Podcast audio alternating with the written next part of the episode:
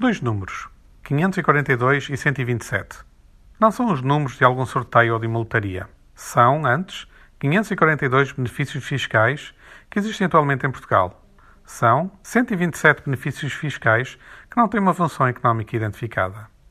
Na semana passada, o Grupo de Trabalho para o Estudo dos Benefícios Fiscais apresentou o seu relatório e nele surgiram estes valores. Segundo o Grupo de Trabalho, o conjunto destes benefícios fiscais inclui muitas isenções e todos juntos são cerca de 6% do PIB. Estes benefícios são, pois, menor receita do Estado e era bom saber por que existem. Outros números do grupo de trabalho. Há 147 benefícios fiscais em IRS, 121 em IRC e 79 no IVA, além de outros mais pequenos. Não se conseguiu encontrar justificação para muitos.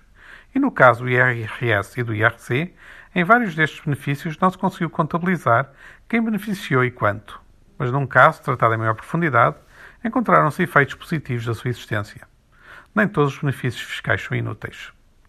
O grupo de trabalho sugere que se crie uma forma de avaliação e de monitorização destes benefícios fiscais. Ou seja, atualmente essa avaliação não existe. Criam-se, pois, benefícios fiscais, alguém paga menos impostos por isso, pois não se sabe se é útil para a economia. Para quem beneficia da isenção ou do benefício, certamente que será útil. É provável que o oportunismo político se tenha sobreposto à análise técnica na sua criação. A complexidade dos benefícios fiscais favorece a opacidade. A opacidade permite que uns possam ganhar com custos diluídos por muitos outros. Aliás, para conhecer quem ganha com os 127 benefícios fiscais sem qualquer tipo de justificação, bastará provavelmente proceder à sua eliminação. As vozes discordantes que surgirem revelarão quem ganhou com eles. Curioso que, além de umas breves notícias e de um artigo de Susana Peralta na imprensa, pouco mais se tenha dito sobre este trabalho. Para um país que se indigna frequentemente com pouco, é surpreendente como este tema nem chegou a entrar nas agendas de discussão.